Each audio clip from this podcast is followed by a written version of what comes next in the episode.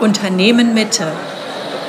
Der Podcast aus dem Kaffeehaus mit Daniel Häni, Christoph Schramm und Pola Rappert.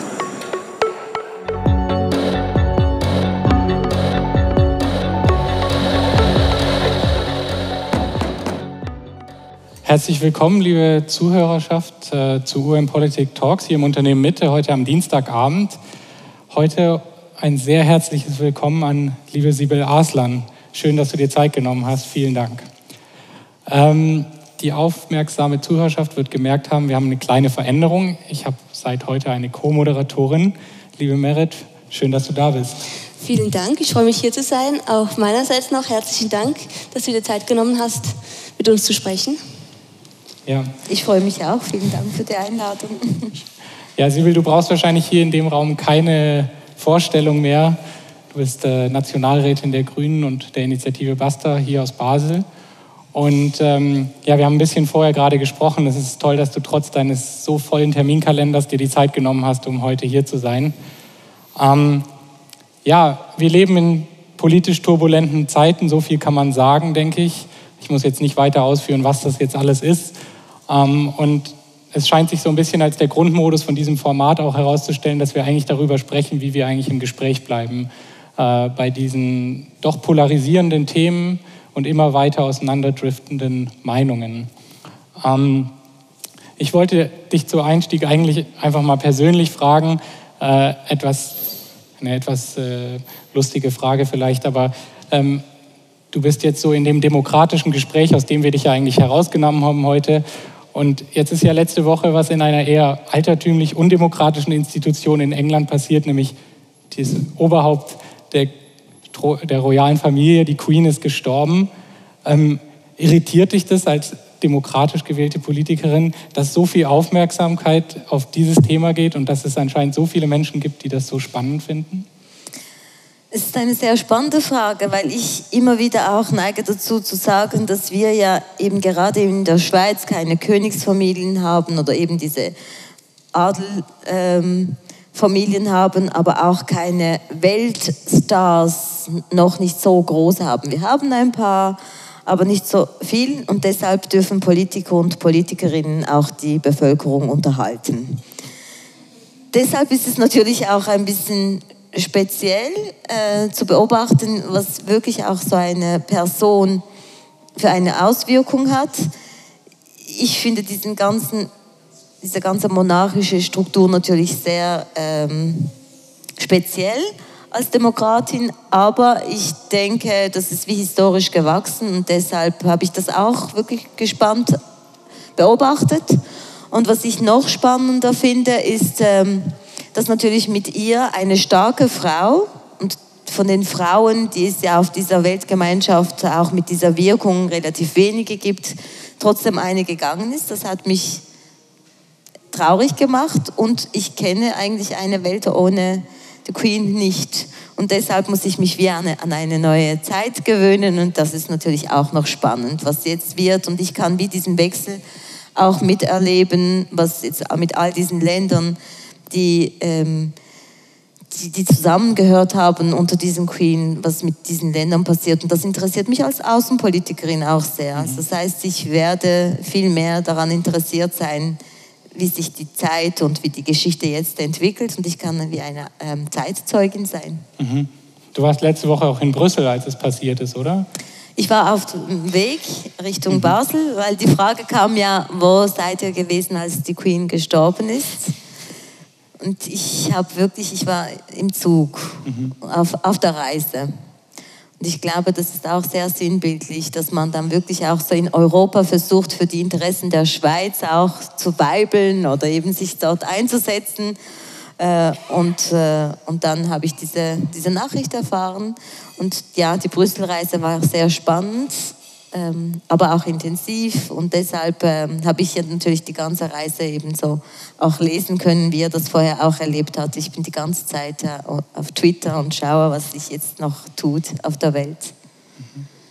Ja, vielen Dank. Wir hatten uns eigentlich vorgenommen, dass wir das Gespräch eher auf einer Metaebene führen, dass wir über den Diskurs an sich sprechen wollen und dafür als Grundstein zuerst mal die Frage aufwerfen wollten, was hat dich denn bewegt, in die Politik zu gehen? Was sind die Werte, die dich ähm, inspirieren, jeden Tag aufs Neue diese Knochen, diesen Knochenjob zu machen?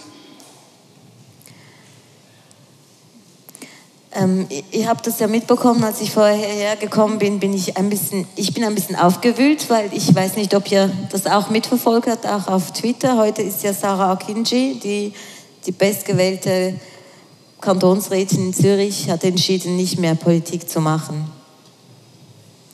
Vielleicht reden wir nachher darüber, aber vielleicht schaffe ich es auch nicht, weil mich das auch sehr mitnimmt, solche Entscheidungen.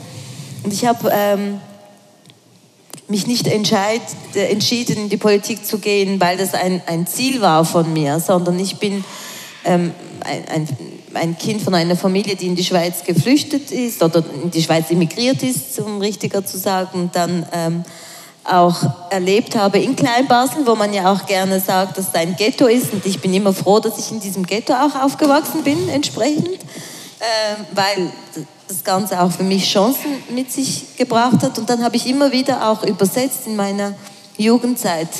Ich durfte dann als Kind, als Kind von äh, Migranteneltern die Rolle einnehmen. Und hier habe ich auch meinen Vater hier, der an vorderster Front sitzt musste ich ja dann natürlich auch versuchen, auch zu übersetzen.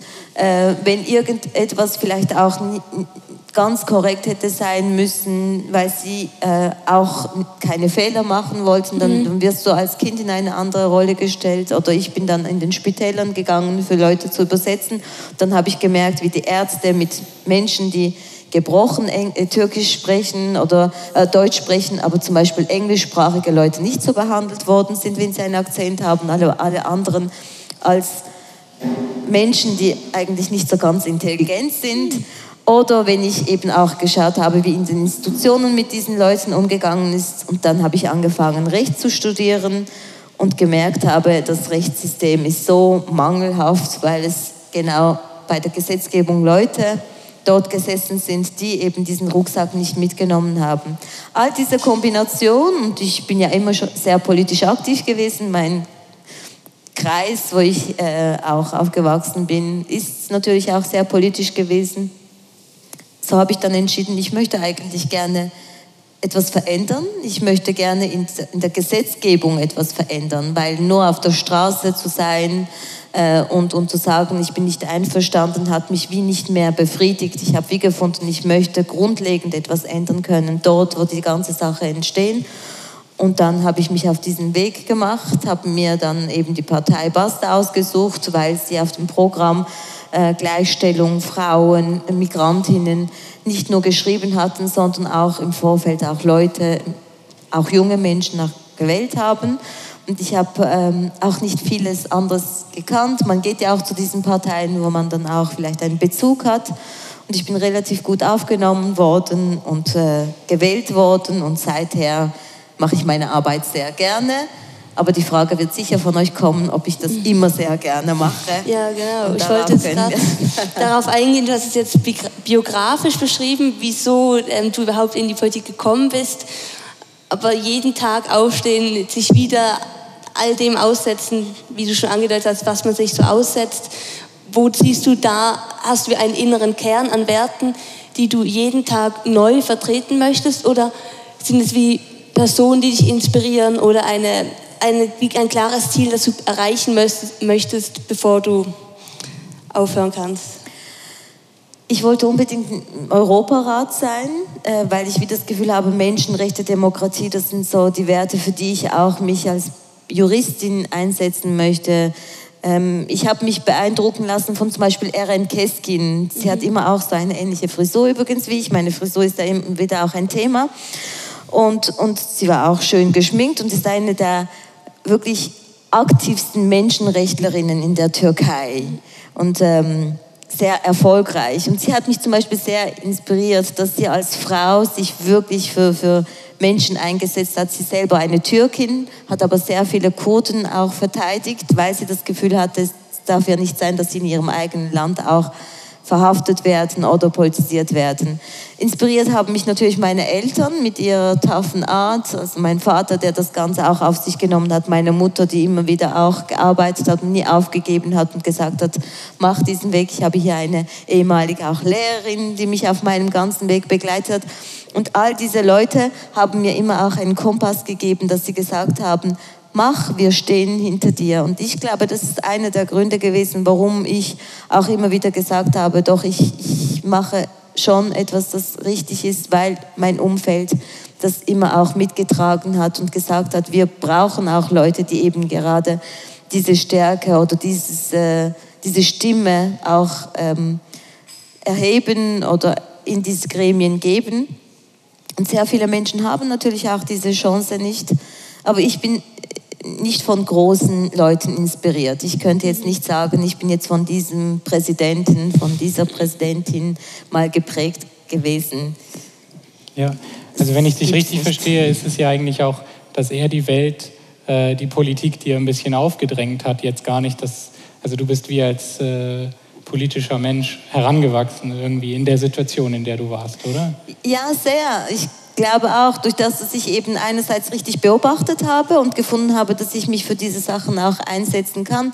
Ähm, ich bin ein Kind von einer Putzfrau zum Beispiel, die, äh, sobald wir hier waren, auch gefunden hat, sie schaut auf Kinder oder sie geht putzen und das ist selbstverständlich, damit sie ihre drei Kinder auf, äh, auf äh, einen Weg begleiten kann. Ähm, also ich komme von ganz einfachen auch Verhältnissen. Dann habe ich das auch immer wieder auch ich, habe auch später zum Beispiel meinen Eltern immer wieder gefragt, wie habt ihr das überhaupt geschafft, mit, mit so wenig Mittel überhaupt drei Kinder so aufzuziehen. Und mir hat nie irgendetwas gefehlt in meiner Jugend oder in meiner, in meiner Erwachsenwerden. Ich konnte alles machen, ich konnte überall hinreisen.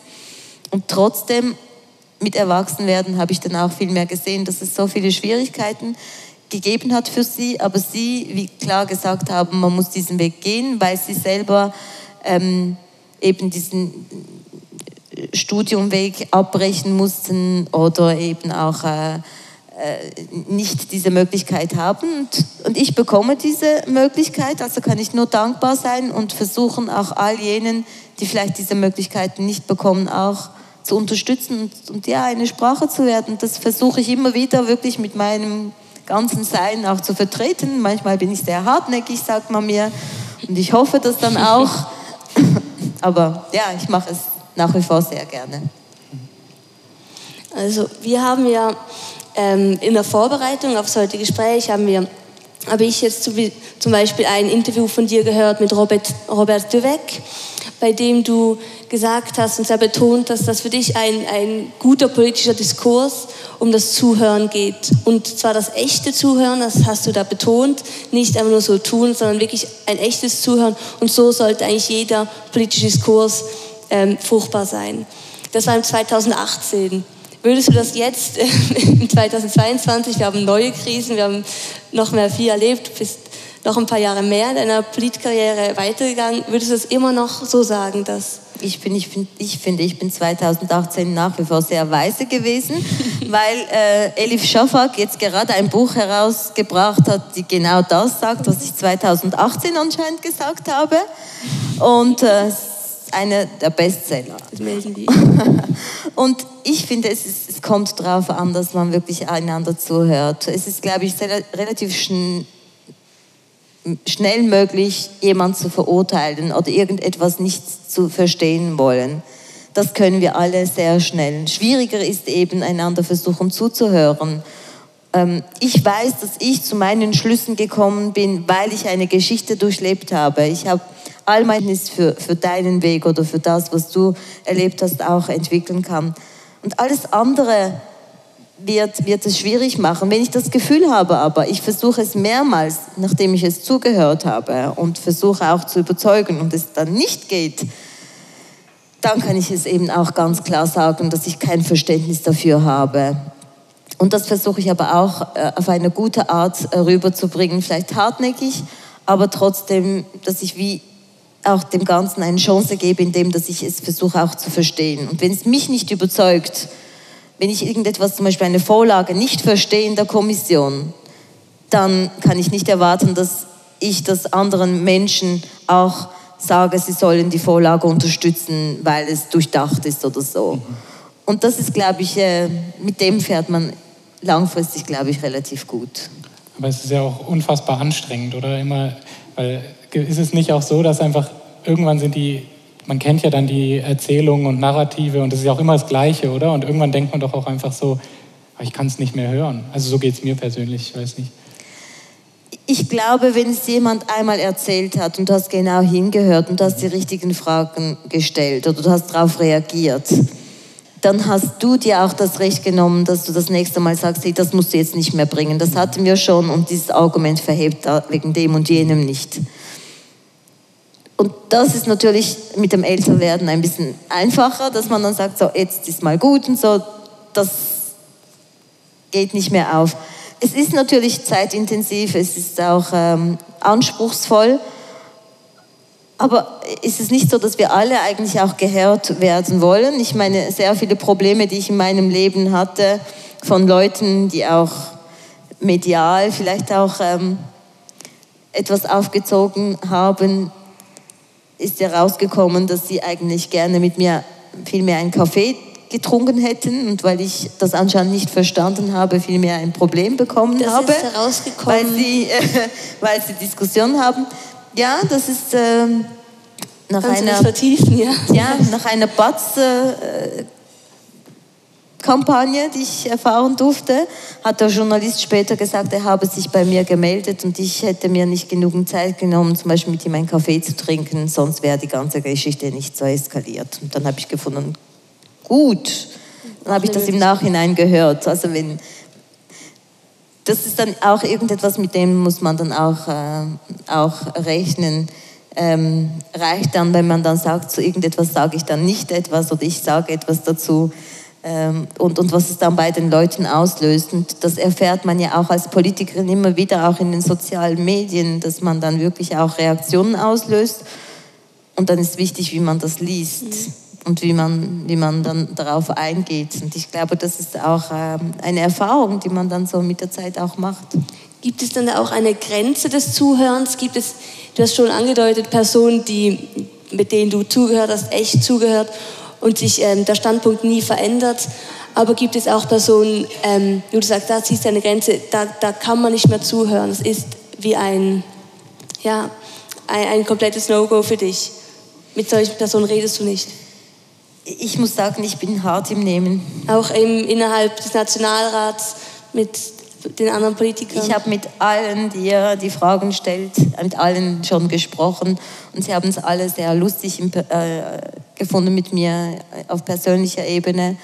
Und ähm, ich finde, man, das sind ja auch meine Arbeitskollegen, das muss man wie, eine große, äh, wie ein großes Klassenzimmer vorstellen. Man muss immer wieder mit diesen Leuten auch mehrere Jahre durchspielen. Und ich bin in verschiedenen Kommissionen mit den Leuten zusammen. Und bei einem Dossier sind wir total anderer Meinung und bei einem anderen Dossier sind wir plötzlich äh, der gleichen Meinung. Zum Beispiel kann ich auch ein Beispiel nennen. Ähm, Jean-Luc Ador ist ja auch verurteilt worden wegen seinen ähm, rassistischen Äußerungen und ich sitze mit ihm in der Kommission. Der hat manchmal auch Vorschläge gemacht, dass ich wie gefunden habe, diese Vorschläge seien unwürdig für das Parlament. Wie kommt jetzt jemand dazu, überhaupt solche Vorschläge zu machen? Und ich glaube, das ist auch wichtig gewesen, dass man das in diesen Kommissionen sagt.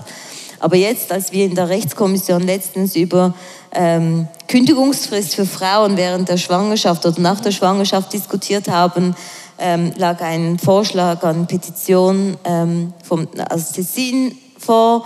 Das, äh, diese Petition hat verlangt, dass man ein Jahr lang eben diesen Kündigungsschutz hat. Und ich habe den Antrag gemacht und ich habe mit Jean-Luc auch gesprochen und er hat gesagt, ja, Sibel, ein Jahr ist zu lang, das geht nicht. Und habe ich gesagt, was ist dein Vorschlag? Und hat er gesagt, vier Wochen. habe ich gesagt, nehme ich. Und jetzt hat er vier Wochen vorgeschlagen, das ist durchgekommen und jetzt wird der Ständerat darüber befinden. Es ist nicht viel, aber es ist für die Sache wichtig. Also muss ich eben auch von rechts mit, bis links mit allen für ein Ziel arbeiten können. Der kommt aus Wallis und dort sind sie ein bisschen offener. Also muss ich oder will ich auch mit den Leuten reden. Ich kann sie in gewissen Sachen auch kritisieren und, und auch sagen, dass ich überhaupt nicht einverstanden bin und sie dann auch versuchen, politisch zu bekämpfen. Wenn es dann persönlich wird, wird es meines Erachtens wirklich für die Sache schade, weil wir sind alle eine gewisse Zeit lang in unseren Ämtern und machen diese Arbeit und irgendwann mal ist es auch vorbei. Aber man muss, glaube ich, die Brücken nicht verschlagen äh, für auch die Ziele, die, die, ich ja versuche zu vertreten, äh, die weiter verfolgen.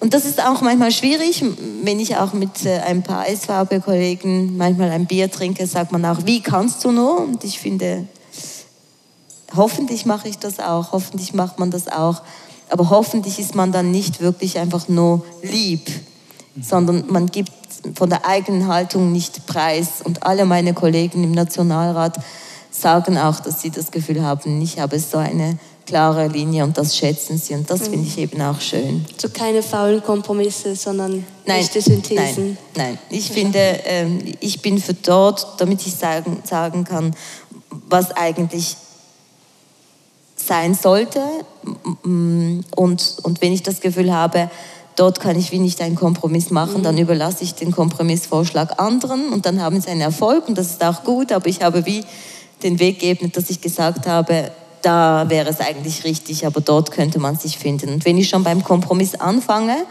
dann wird man sich schon nicht mehr genau dort finden können, was überhaupt ein Kompromiss ist. Und deshalb gehört eben auch bei Vorschlägen auch Verlieren zu unser täglichen Brot und das ist auch normal. Und wenn du jetzt sprichst über dieses Zuhören, dieses Verstehen wollen, ähm, wie nimmst du das momentan wahr? Ich meine, wir haben gerade, saßen wir vor mit dir vor, vorne und ähm, du hast auch auf Twitter, warst du dauernd äh, am Updaten und es sind so viele Neuigkeiten. Ist in diesem Medium überhaupt noch möglich, so richtig auf das Argument einzugehen? Also wirklich die, ja, die Botschaft hinter dem Argument zu sehen oder ist es eigentlich verkommen zu so einer pointierten 140 Zeilen äh, Botschaft? Es ist natürlich auch ein bisschen ein Kampf, natürlich, dass wir da mit unseren Argumenten versuchen, hin und manchmal muss man auch die Argumente für sich sprechen lassen. Man muss auch nicht alles kommentieren. Das ist auch die Schwierigkeit, glaube ich. Und wenn ich einen Rat geben würde den äh, Menschen, die in die Politik einsteigen, dann sich nicht verunsichern lassen und nicht versuchen, alles zu kommentieren. Auch nicht Handlungen, weil die Handlungen sprechen ja auch für sich und die Menschen sollen auch eine Interpretationsmöglichkeit haben und, und, und das mit sich auch mach, also irgendetwas mit sich machen lassen. Was macht diese Aussage oder was macht diese Handlung mit mir? Ähm, aber trotzdem ist es natürlich wichtig, dass man dann wirklich gewisse Sachen kommentiert und, und, und die Leute auch äh, sagt, dass sie dann die Grenzen überschreiten. Ähm, und wenn dann, ähm, wenn dann die Reaktionen kommen, dass man sich vielleicht entschuldigt oder dass man das einsieht, muss man das auch ernsthaft annehmen.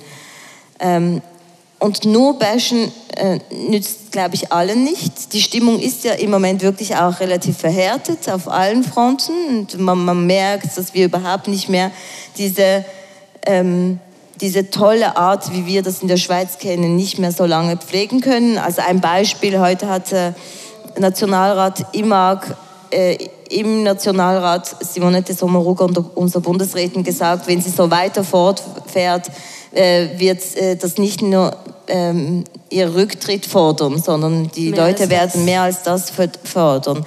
Und das ist natürlich eine, eine das wird als Drohung gelesen. Und wenn wir über solche Sachen, die amerikanischen Verhältnisse bei uns diskutieren, dann riskieren wir eigentlich etwas, das wir sehr, sehr lange versucht haben zu pflegen. Und es mag sehr spannend sein oder wirklich auch eigen. Ich staune ja sogar, dass jemand, die als Migrantin mit elf Jahren in die Schweiz gekommen ist, Jura studiert hat und genau diese schweizerische Werte mehr als diejenigen, die das Ganze sagen, wie er eben die Schweiz vertreten muss, verstehe ich dann die Welt nicht mehr. Ich habe wieder das Gefühl, hey, beruhigt euch mal und, und, und reißt doch doch zusammen und die Stimmung darf nicht so äh, auch äh, gegeneinander zugespitzt sein. Aber das passiert leider in der Tat und das ist, ähm, ja, das mm, trifft mich und das ist besorgniserregend im Moment, finde ich. Mhm. Also würdest du sagen, Entschuldigung, kommt dir zuvor, dass der Respekt ähm, zunehmend verloren geht? Ist der Diskurs äh, verschiebt sich zu mehr als Respektlosigkeit? Oder ist es einfach, dass wir das mehr bemerken, weil man sich nun überall äußern kann in Social Media? Da, da, möchte ich einen ganz tollen Beispiel nennen. Ich habe letztens etwas ähm, entweder gelesen oder gehört, ich weiß es nicht mehr. Aber es gibt zum Beispiel ähm, verschiedene Untersuchungen. 99 von diesen Untersuchungen finden heraus, dass irgendetwas so ist. Eine Untersuchung sagt, es sei anders. Und in den Medien wird dann geheißen, es wird gesagt, diese eine Untersuchung wird dargelegt und als Gegenpaar dann ähm, die 99, aber nicht in Zahl, sondern jemand von dieser, von dieser Meinung. Und das heißt, die andere Meinung versuchen einzuholen, wird in Gleichgewicht gestellt. Und das ist die Diskussion, die wir auch im Moment führen, dass man das Gefühl hat, die Meinung der SVP zum Beispiel oder von den Rechten muss auch gehört werden, vielleicht sogar überproportional, meines Erachtens als Linke wurde das zu lange überproportional, auch in dem Fernsehen, in verschiedenen Gremien, viel mehr, viel öfter zitiert, weil das auch eine Meinung ist, aber eine Meinung vielleicht nicht von der allen anderen sechs, sieben parlamentarischen Parteien, die im Nationalrat sind. Aber sie werden genau gleich gewichtet, dass jemand von den bürgerlichen Linken etwas sagt und dann die ganz Außenseite. Und dann liegt das Ganze nicht mehr im Verhältnis, dass man dann nicht weiß, gibt es diese Balancen dazwischen? Gibt es auch andere Farben? Muss man sich vielleicht auch andere Töne hören, anhören der ganzen Diskurs. Und ich finde, dort hat sich Digitalisierung eigentlich auch das Ganze, äh, dort hat sich Digitalisierung dazu geführt, dass es auch viel mehr vorangetrieben ist, dass wir, wir nicht mehr wissen, wie wir mit dieser digitalen, in diesem digitalen Wert vorwärts machen sollen wie wir damit umgehen, was ist Fake News, was ist wahr, was ist nicht wahr. Und ich denke, wir sind so in einer Transformationsphase, sage ich ja immer wieder, dass wir versuchen, mit dem auch umzugehen. Und das ist schmerzhaft für uns alle, weil wie findet man heraus, dass etwas Fake News ist? Wie findet man heraus, dass jemand etwas gesagt hat und sagt, ich habe das gar nicht so gemeint, aber anders und trotzdem ist es gesagt und trotzdem ist der Schaden angerichtet? Wie gehen wir damit um, dass dann eben wirklich die Tastaturhelden irgendwie sitzen und irgendetwas döckeln und dann sieht man sie nicht, aber sie können so ihren ganzen Wut, wie ich sie jetzt nach meinem Telebasel-Auftritt auch bekommen habe, lesen. Also es ist ja die AV-Diskussion, die jetzt geführt wird. Ich hoffe sehr, dass alle, die hier im Raum sind, wirklich auch sich engagieren und dort zweimal Nein stimmen, weil es wichtig ist, dass wir eben die Gleichstellung schaffen. Aber ohne, dass ich jetzt Werbung mache für die AV-Vorlage, wird ja behauptet jetzt von den Bürgerlichen, ja, die Linken behaupten, man müsse bis 67 arbeit, äh, arbeiten. Das stimmt doch nicht, das ist nicht Grundlage oder Tatbestand oder, oder, oder ein, ein, Teil von dieser Vorlage. In der Tat ist das nicht, aber die Jungfreisinnigen haben, haben so einen Vorschlag gemacht. Die Bürgerlichen wissen das. Wir haben im Parlament solche Vorstöße, der Bundesrat eben aufklären soll, welche verschiedene Maßnahmen ist. Und dann sagen wir das und dann bekommen wir als Linke, wir würden Unwahrheiten verbreiten. Und dann sagt man das in einer Sendung von einem Mann, wird mir vorgeworfen, ich würde lügen. Und das wird dann gehört und ich muss dann mir solche Sachen anhören, dass ich lügen würde. So funktioniert das Ganze. Das heißt, wer definiert Narrative, damit wir eben auch sagen können, schaffen wir das oder schaffen wir es nicht oder müssen wir uns dort irgendwie wehren oder nicht. Und das ist die große Herausforderung, die ich im digitalen Zeitalter relativ schwierig finde, der würde mir auf dem Weg nicht sagen, was er von mir findet. Aber anscheinend beschäftigt ihn, dass ich noch keinen Mann habe. Keine Ahnung, von wo das er das weiß. Würdest du denn sagen, dass da ähm, weiblich oder weiblich gelesene Politikerinnen ähm, noch stärker angegriffen werden als jetzt männliche oder einfach, du hast das mit dem Mann erwähnt, ähm, sexuell konnotierter, aggressiver. Wie schätzt du das ein bei dir und deinen Kolleginnen, deinem Umfeld? Also das ist nicht etwas, das ich wirklich nur als gefühlsmäßig sagen würde, sondern das ist eine Tatsache, dass alle meine Nationalratskolleginnen, auch Ständeratskolleginnen auch sagen. Das ist in der Tat so. Und ich finde, das ist auch ein bisschen... Ähm, vielleicht weil wir den, den, diesen Männern so oft äh, nicht reagiert haben und gesagt haben, hey, jetzt musst du mal deine Grenzen kennen. Und äh, auf, auf Twitter oder so höre ich das zum Glück nicht mehr, dass sie dann irgendwie so sexistische Bemerkungen machen können, weil ich glaube, dort ist wie auch gezeigt worden, dass dort die Limite äh, überschritten werden kann. Aber trotzdem erfahren wir das natürlich sehr oft, trotzdem bekommen wir solche Richt, Richt, äh, Rückmeldungen viel mehr. Es ist aber, glaube ich, auch das Spezielle, dass man sich wie an die Männer als Bild viel mehr gewohnt hat. Und dieses Bild von Frauen in der Politik immer noch sehr vielen zu schaffen macht. Und das löst ihnen etwas aus. Und durch das, dass sie dann nicht inhaltlich argumentieren können, müssen sie dann auf das Geschlecht und auf, auf diese Argumente zurückgreifen. Und wir lassen uns dann natürlich auch sehr oft davon einschüchtern. Und dann kumuliert sich das Ganze. Zum Beispiel auch im Fall, Fall von Sarah oder von Esgi, mhm. die auch in Zürich aufgehört hat mit einem Brief, die das auch beschrieben hat. Das ist eine Kombination von linker, junger Frau mit Migrationshintergrund. Ich meine, was könnte noch dazu kommen, dass man vielleicht auch äh, aus ähm, LGBTIQ-Community mhm. kommt und dann zack, hast du es erledigt. Wir kommen nachher gerade zu der Frage. Und, und äh, damit ich auch gleich darauf reagiere, das ist nicht so, dass es dann, äh, dass nur solche drankommen. Das, Im Nationalrat sind ja solche, eben die diese Kombination haben, relativ wenig. Tamara Funicello ist vielleicht jemand, die mhm. ein bisschen diese Attribute erfüllt mit mir zusammen, aber sonst sind es ja auch bürgerliche Frauen mhm. und ältere Frauen, die das ja auch erleben. Es ist ja nicht so, dass es dann wirklich einfach nur aus den, aus den äh, jungen linken Kreisen die Frauen das erleben. Aber es ist eine Summe von wirklich auch verschiedenen Kriterien, die dann auch wirklich sich sammeln kann und dass man dann irgendwie wie das Gefühl hat, äh, wagt man sich dann auch in der öffentlichen Diskurs die eigene Meinung ganz klar zu sagen? Kann das dann dazu führen, dass man eben mit solchen Rückmeldungen rechnen muss, äh, dass man sich eben das Ganze auch ein bisschen einfacher macht, ohne dass man dann wirklich auch dieses politische Amt innehaben kann und die Meinungen klar sagen kann? Das spüre ich sehr fest, ja. Also dort sind wir äh, noch in Kinderschuhen. Ja. Ich habe jetzt im Vorfeld habe ich mich sehr mit deiner politischen Arbeit beschäftigt und ich muss wirklich sagen, es hat mich teilweise schockiert, was ich da lesen musste, was dir auch Die widerfährt. politische Arbeit hoffentlich Nein, nicht. Gut. Was dir widerfährt, dann äh, Gegenrede.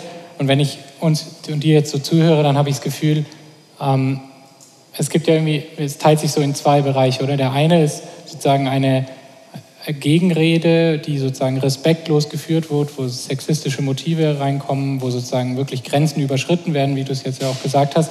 Und dann gibt es ja irgendwie noch die Shitstorms, wo jetzt einfach, wie du gerade meintest, dass jemand sagt, du hast gelogen und dann verselbstständigt sich das und eigentlich am Ende kümmert sich eigentlich niemand mehr darum, was du eigentlich wirklich gesagt hast, sondern nur noch wird gesagt, naja, Sibyl hat halt irgendwo gelogen. Mhm. Ähm, und beides scheint ja recht demokratiefeindlich daherzukommen, oder? Also ist das, äh, sind, das die beiden, äh, sind das die beiden Pole, in denen sich das sozusagen einpendelt, wo du sagst, okay, das ist jetzt wirklich, äh, das beschäftigt mich jetzt? Das ist sehr spannend, dass du diese Frage stellst, so auf diese Art. Ich, ich muss ganz ehrlich sagen, ich kenne es fast gar nicht anders. Dass jemand, ähm, die mich eben seit langem auch kennt aus dem Großen Rat, ist ja Doris, die hier ist, und immer wieder musste ich mich erklären. Und das ist schon sehr, sehr, sehr anstrengend. Es, ist, es, nimmt, es nimmt einen schon immer sehr mit, dass man immer wie erklären muss. Und ich habe, glaube ich, jetzt angefangen, oder ich habe aufgehört, etwas rechts zu fertigen. Außer ich habe dann irgendwann mal etwas gemacht, das vielleicht falsch verstanden werden konnte. Zum Beispiel in der Arena-Sendung habe ich mich anscheinend nicht klar ausgedruckt, dass ich dann auch gesagt habe, meine politische Arbeit bis anhin ist immer ganz klar gewesen. Ich habe versucht, irgendetwas auch zu erklären, wie das dann äh, zu sehen ist und so. Aber ja, wenn es dann auch falsch verstanden worden ist, weil ich mich nicht ganz klar ausgedruckt habe, habe ich null Mühe, mich auch zu entschuldigen. Aber ja, es ist immer so ein Missfrauensvotum. Ich wurde auch in Basel-Stadt fischiert. Ich habe jetzt keinen Antrag gestellt, ob ich jetzt im Moment auch wieder fischiert worden bin. Und der Grund, warum ich fischiert worden bin, ist, dass ich in einer Zeitung, die auf Türkisch erschienen ist, geheißen hat, dass ich kurdischen Hintergrund habe. Schon alleine das reicht, dass eine Kurdin, also mit kurdischem Hintergrund, ähm, gewählt ist bei uns in der Politik. Und ich glaube, das nimmt einen mit, es ist sehr anstrengend. Und dort braucht man natürlich viel Kraft, viel Support aus der, aus der nächsten Umgebung. Aber ja, ich, ich habe jetzt äh, angefangen zu sagen, ich rechtfertige mich nicht mehr. Also es, ich mache den Weg, den ich das Gefühl habe, den mache ich richtig. Die Leute, die mich gewählt haben, vertrauen drauf und ich äh, muss dann nicht mich äh, bei den anderen rechtfertigen, sondern denen, die mich gewählt haben, diesen Auftrag versuchen richtig zu erfüllen. Und das zu schaffen ist natürlich sehr schwierig. Manchmal auch zu schweigen, wenn man mit Ungerechtigkeiten konfrontiert ist, ist auch sehr, sehr schwierig. Aber das muss man auch schaffen. Das hat die Queen übrigens sehr gut gemacht. Zu wir schon wieder zu, zu schweigen, qualifiziert zu schweigen. Und ich glaube, das lernt man mit der Zeit. Würdest du, wir haben da vorhin äh, das kurz angeschnitten, ähm, auch sagen, dass jetzt als jemand wie du, als Frau in der Politik, die auch Werte hat, die die Werte auch vertritt und sich auch zeigt, auch entblößend zeigt eigentlich, die die Meinung dann noch stärker angegriffen wird. Was hast du das Gefühl, zu was für einer Art für Politik wird das führen? Eben etwas von mir, das ganz persönlich ist, auch preisgeben kann. Weil ich bin es mir ja gewohnt, dass man immer über das Persönliche auch sehr gerne schreibt. Und wenn du über etwas Persönliches auch berichtest, wirst du auch verletzlich. Und das, was du dann eben von dir preisgegeben hast, kann gegen dich verwendet werden. Und wenn ich so etwas erzähle, dann weiß ich, dass sehr viele Journalisten das weiß man ja in diesem Land inzwischen, dass ich solche Mails, Nachrichten relativ oft bekomme. Jetzt könnte ich nur noch das zeigen und sagen, das erlebe ich und das ist so hart und es ist so schwierig und ich arme. Oder ich kann immer wieder versuchen, auf meine Arbeit, die ich das Gefühl habe, ich verrichte sie schon nicht schlecht, auf die hinzuweisen.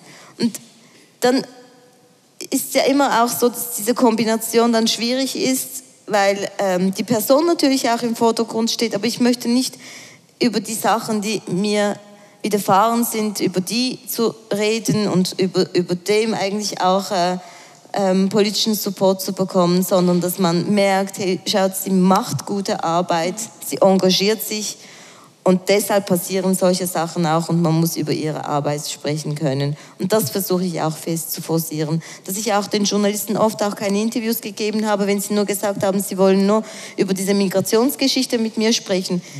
Ich finde das sehr spannend und ich habe dann irgendwann mal von einem Journalisten das auch annehmen müssen, der gesagt hat, Sie sind doch am glaubwürdigsten, wenn Sie das sagen. So dass ich gesagt habe, gut, ich spreche wieder darüber, weil ich wieder das Gefühl habe, wenn ich es nicht mache, werden das so viele junge Menschen, die vielfältig sind in diesem Lande, nicht diese Möglichkeit bekommen. Aber ich freue mich auch auf die Tage, dass ich dann nur noch Schweizerin bin, die eine gute politische Arbeit macht und nicht mehr eben all diese Sachen, ob ich eine Frau bin, ob ich groß, klein bin, ob ich links bin, rechts bin, ob ich äh, Migrationshintergrund habe oder nicht relevant ist, sondern die Arbeit im Vordergrund steht. Und für das stehe ich ein und für das werde ich nach wie vor hoffentlich mit sehr vielen Leuten auch kämpfen. Da sind die Werte, die wir ja, gesucht haben. Genau. Ich würde sagen, ähm, erstmal vielen Dank. Wir haben hier ähm, noch eine letzte Frage, ähm, die wir all unseren Gästen hier stellen am Ende des Interviews. Und zwar, was würdest du tun, wenn du jetzt auf dein Bankkonto 10 Millionen Franken überwiesen bekämst? Was würdest du mit diesen anfangen? Ja, ich glaube, ich würde alles spenden. ich bin gut im Spenden und Leute unterstützen. Ähm, und die Freundin, die hier ist, sie sagt, ich soll sie in die Ferien schicken, würde ich sofort machen. ich habe wieder das Gefühl, ähm, gewisse Sachen sind da, um mein Ziel zu erreichen. Und äh, ich würde zum Beispiel sehr gerne junge Frauen, die Möglichkeiten nicht haben, dass sie eine schulische Ausbildung machen können, die weiterhin unterstützen. Wir haben auch hier solche äh, Projekte. Und ich glaube, das wäre eine der großen Ziele. Ich würde, glaube ich, relativ schnell ans Spenden denken. Mache ich übrigens auch relativ oft, wenn ich Auftritte habe und für die dann irgendetwas bekommen sollte, dass ich das auch weiter spende, weil ich das Gefühl habe, gut, ich habe ja auch diese, äh, ähm, diese Rückmeldungen oder diese, diese Entschädigungen, die man da bekommt, nur weil ich in politischem Amt bin und dann kann ich das für gute Projekte weitergeben. Also falls ihr heute Abend etwas spenden oder weitergibt, können sich Leute melden, für welches Projekt man das weiterspenden kann. Sehr gut. Ja, auch von meiner Seite vielen, vielen Dank. Ich glaube, es gibt sicher Fragen aus dem Publikum, die wir jetzt stellen können. Und wir können auch danach, äh, Sibyl hat sich bereit erklärt, auch noch hier ein Glas Wein zu trinken oder irgendwas, dass wir dann auch noch mit ihr persönlich ins Gespräch kommen können. Aber jetzt gerne Fragen. Da hinten war ja eine Frage. Da hinten war eine Frage.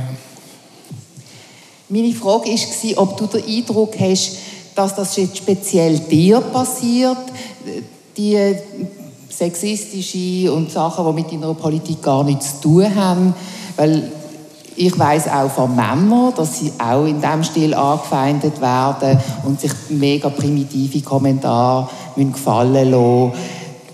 Denkst du, das ist etwas, was speziell Frauen erleben oder wo eben speziell auch Frauen mit Migrationshintergrund erleben? Mhm.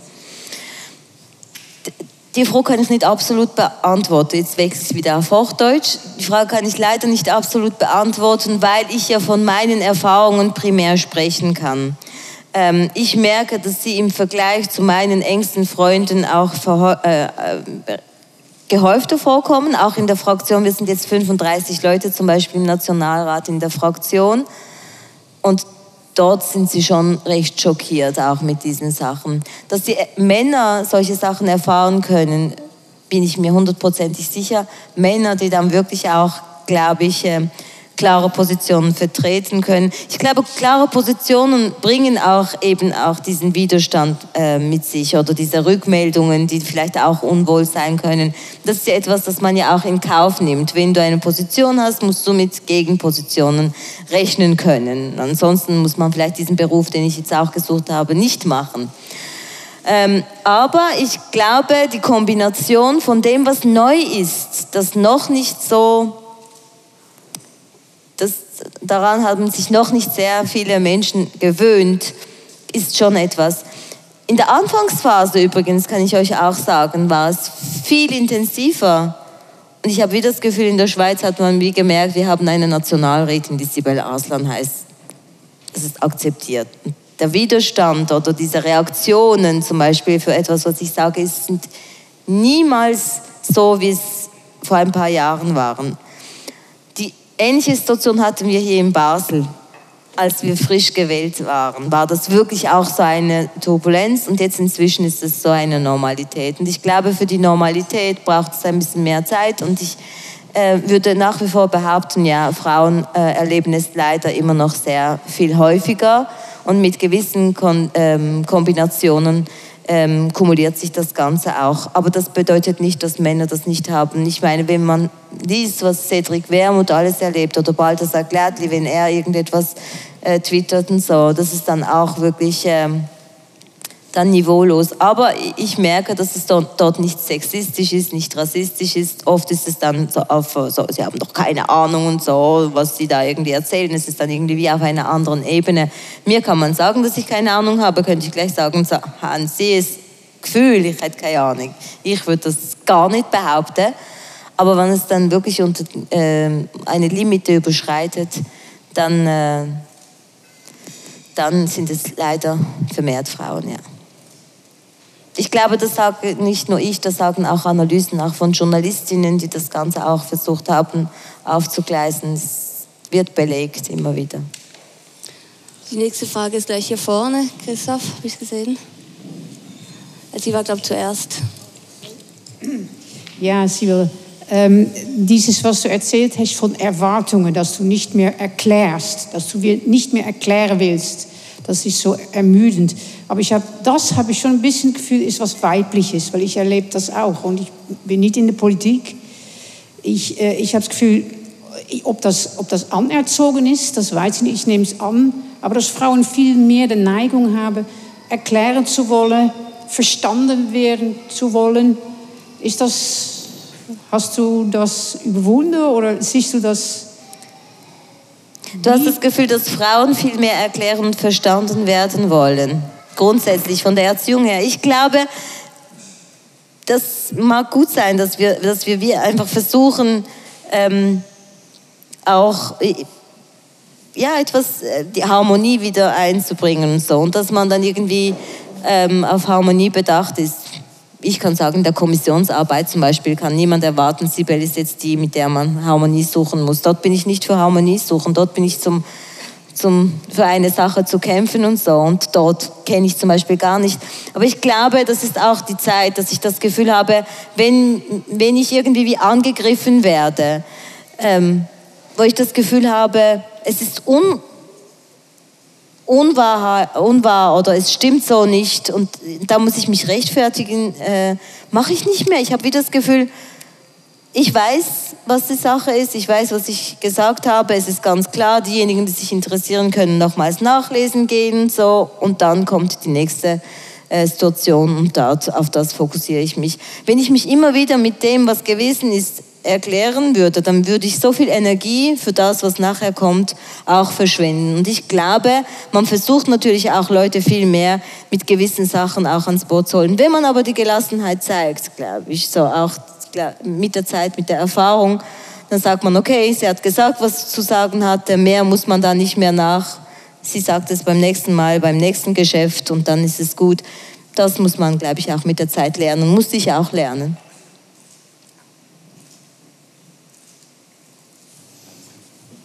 Ähm, ich habe einen Kommentar und eine Frage. Äh, der Kommentar ist, du hast vorhin den Vergleich gezogen in den Medien mit den 99 zu 1, dass diese laute Gegenstimme halt sehr überproportional gehört wird. Und ich habe den Eindruck, ich habe deinen Auftritt auch gesehen auf Tele Basel, ich habe keine Mail geschrieben. Und ich glaube, viele andere Männer, die dir zustimmen, mhm. haben es auch nicht getan. Mhm. Und das finde ich unglaublich schade, dass diese Leute dann in diesem Rahmen so ein Gehör bekommen und so eine Wirkung erzielen. Und wollte deswegen als Kommentar einfach nochmal sagen, es gibt auch 99 andere, die keine Mail geschrieben haben, die das aber ähm, nicht sexistisch und sachlich sehr fundiert fanden. Die Frage, die ich habe, ist genau das. Also es scheint ja irgendwie ein Erfolgsweg zu sein, siehe Trump, dass wenn man laut ist, dass wenn man aneckt, dass wenn man eben nicht zuhört, dass man durchaus Erfolg haben kann. Ähm, hast du ab und zu auch die Versuchung, da ähm, mitzuspielen? Also nicht oder doch? Da mitzuspielen. Also genau diese populistische Schiene halt zu fahren, laut zu sein, so anzuecken, dass es eben nicht nur sachlich aneckt, sondern vielleicht auch wehtut, trampelig ist und ähm das ist, das ist eine sehr, sehr spannende Frage auch.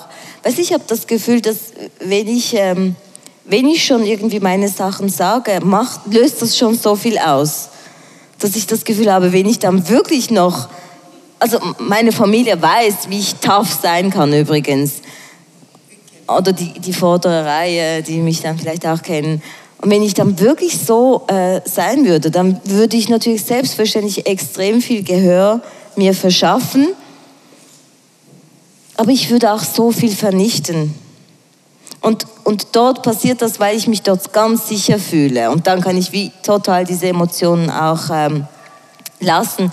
Und je, zu jemand anderem gegenüber, den ich auch nicht so gut kenne, den, den, gegenüber darf ich ja auch nicht so äh, kritisch sein manchmal. So. Aber schon alleine, dass ich das nicht habe, löse ich ja so viel aus. Und dann habe ich manchmal das Gefühl, ich habe das vorher Meret und Christoph erzählt, das, dieses Beispiel möchte ich sagen. Als dieser ganze ähm, Geschichte äh, bei der Johannitenbrücke mit dem Frauenstreik passiert ist, war das ja eine so große Geschichte. Dann hat mir dieser eine Journalist dann später gesagt, er möchte jetzt eben auch einen Artikel machen, so, dass die Staatsanwaltschaft gegen mich vermitteln würde. Ich habe das ja nicht einmal gewusst. Niemand hat das gewusst, aber dieser Journalist wusste, dass die Staatsanwaltschaft anscheinend gegen mich ermitteln möchte. Und dann habe ich gesagt, warum musst du darüber schreiben? Dann hat er gesagt, weißt du, du bist immer dort, wo es Probleme gibt und das ist noch doch speziell. Es war so, als wäre ich das Problem. Dann habe ich gesagt, aber hörst du, was du sagst? Weil ich dort bin, wird über dieses Problem gesprochen, weil ich eine öffentliche Person bin, die einen Bekanntheitsgrad hat, die darauf hinweisen kann, schau mal. Und jetzt stell dir mal vor, an wie vielen Orten, dass ich nicht sein kann. Und über die schreibst du dann nicht.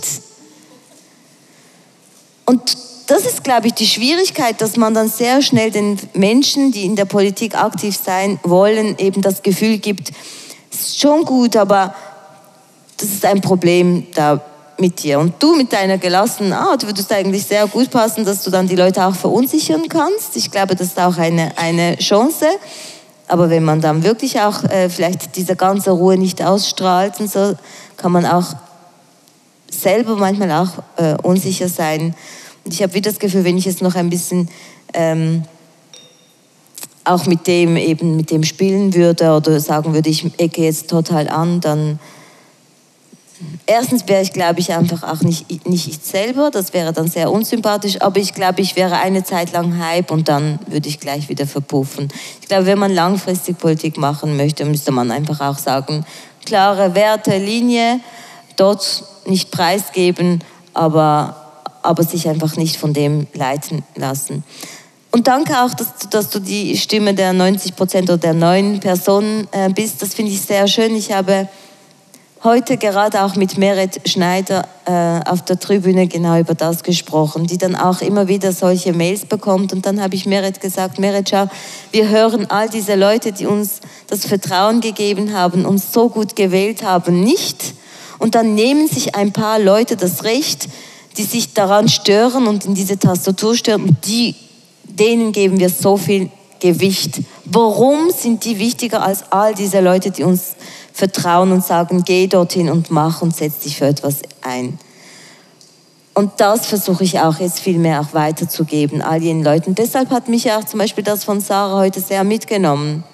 Es hat mich mitgenommen, als Elske aufgehört hat, weil, weil ich wieder das Gefühl habe, wie kann ich das Ganze auch weiterhin tragen, wenn dann wirklich erfolgreiche andere junge Frauen, People of Color, diesen Weg versuchen zu gehen und sie fühlen sich alleingelassen. Sie, sie, sie schaffen es wie nicht und sie haben vielleicht auch diese Möglichkeiten, wie ich sie habe, nicht. Und, und manchmal denke ich auch, bin ich so verrückt, dass ich mir das Ganze mit mir machen lasse. Weißt du, was stimmt dann eigentlich auch mit dir nicht? Warum lässt du das so? Und das ist dann natürlich auch so eine Frage, die man sich immer wieder stellt. Die nächste Frage ist hier vorne. Ich habe da eine Frage jetzt eben zu diesem ganzen Sprachkodex. Wir leben ja in sehr eigenartigen Zeiten. Da gibt es einerseits diese ganze Vogue-Ecke, die vielleicht ein bisschen moralistisch übertrieben sein kann von Zeit zu Zeit. Und dann gibt es eben die Ecke, die jetzt hier gerade von Ihnen auch vor allen Dingen beschrieben worden ist. Und ist eigentlich in der Politik, gibt es da manchmal so Bestrebungen, dass man sagt, es gibt jetzt sowas wie so eine Art Ethikkommission, also das kommt drüber oder das nicht. Oder was, was es ja zum Teil jetzt Twitter versucht, nicht immer mit Erfolg, aber sie versuchen es. Facebook macht es gar nicht. Und alle Hassmails kommen ja durch, alle Shitstorms kommen ja durch und werden zum Teil auch getriggert. Und wie undemokratisch und wäre das eigentlich zu sagen, okay, bis dahin darf Sprache gehen und bis dahin darf sie nicht gehen. Bis da, und ab da ist Sprache einfach, kann eher verletzend sein, was ja dauernd gerade Frauen passiert, gerade Frauen mit Migrationshintergrund äh, passiert, was vielen Menschen passiert, die nicht in der Schweiz geboren sind. Da kann ich auch ein paar Beispiele von erzählen. Mhm. Da frage ich, Wäre es sinnvoll oder wäre das völlig kontraproduktiv? Also mit diesem Deutsch müssen Sie sowieso, da musst du uns sowieso nicht erzählen. Das eckt sowieso an. Wenn man so gut Deutsch spricht, dann ist es sowieso ein Problem für uns. Ähm, es ist in der Tat so, dass wir eben diese Schwierigkeiten haben in der Politik und ich glaube, es sind auch strukturelle Probleme. Strukturelle Probleme insofern, weil wir ein Milizparlament sind.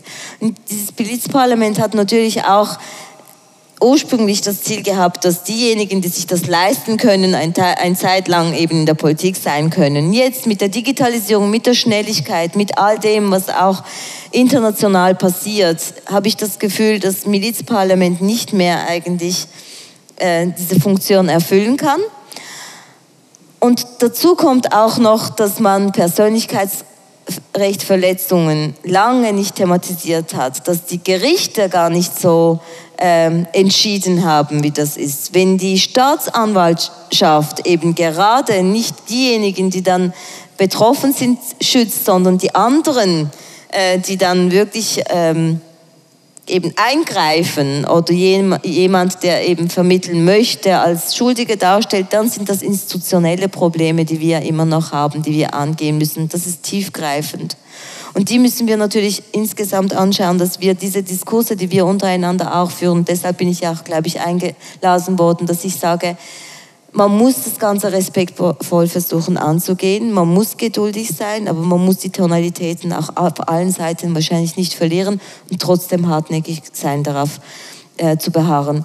Wenn wir solche Erfahrungen machen im Parlament, dann haben wir nicht den rechts, äh, rechtsdienstlichen Support, wo wir uns auch darauf stützen können, abgesehen von einer Ethikprobe. Äh, Gruppe. Es gibt sogar Medien, die, nicht, die es nicht schaffen, ihre Kommentarspalten zu löschen, die das Ganze auch spalten. Also es ist eine auch Willensfrage, dass man sagt, es ist Meinungsäußerungsfrage. Wenn die Meinungsäußerungsfreiheit so weit geht, dass ich mich verletzt fühle und meine Grenzen auch überschritten sind, dann weiß ich nicht, wer dann diese Meinungsäußerungsfreiheit definiert hat.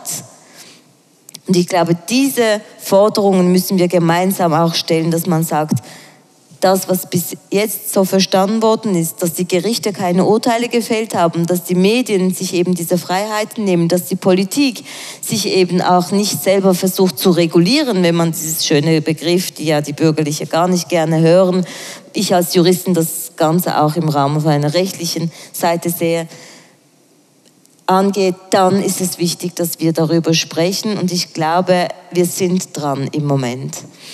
Das ist eben diese Transformationsphase, die ich sage. Wir sind so hilflos. Digitalisierung ist so schnell vorangegangen, es wird so schnell verbreitet und wir sind nicht gewappnet. Wir sind nicht mit Juristen, Juristen gewappnet. Wisst ihr, wo ihr euch melden könntet, schnell, rasch, kostengünstig, wenn ihr angegriffen werdet, als Frau, als Mann, in irgendwelchen Sachen. Das, als verletzliche Person hat man es sowieso schwieriger, sich für die Rechte einzusetzen. Wenn das dann Persönlichkeitsrechte sind, die in der Öffentlichkeit getragen werden. Alle sprechen dann über einen, ist es nochmals intensiver und dann wird ein Bild von einem gemacht. Ich meine, ich bin immer noch mit diesem Bild, das man von mir versucht zu schaffen, das wegzubedienen, wenn man sich, oder also ja, wegzuschaffen. Immer wenn ich Leute kennenlerne, dann sagen sie, ah, sie sind ja gar nicht so, wie sie in den Medien wahrgenommen werden, sie sind ja ganz so arrogant. Dann denke ich so, wo bitte schön in den Medien war ich so arrogant? sondern ich bin ich selber gewesen, aber das ist immer irgendein Bild gewesen, das man von mir vermittelt hat und ich nicht erklären kann. Und ich glaube, diese Strukturen haben wir nicht geschafft.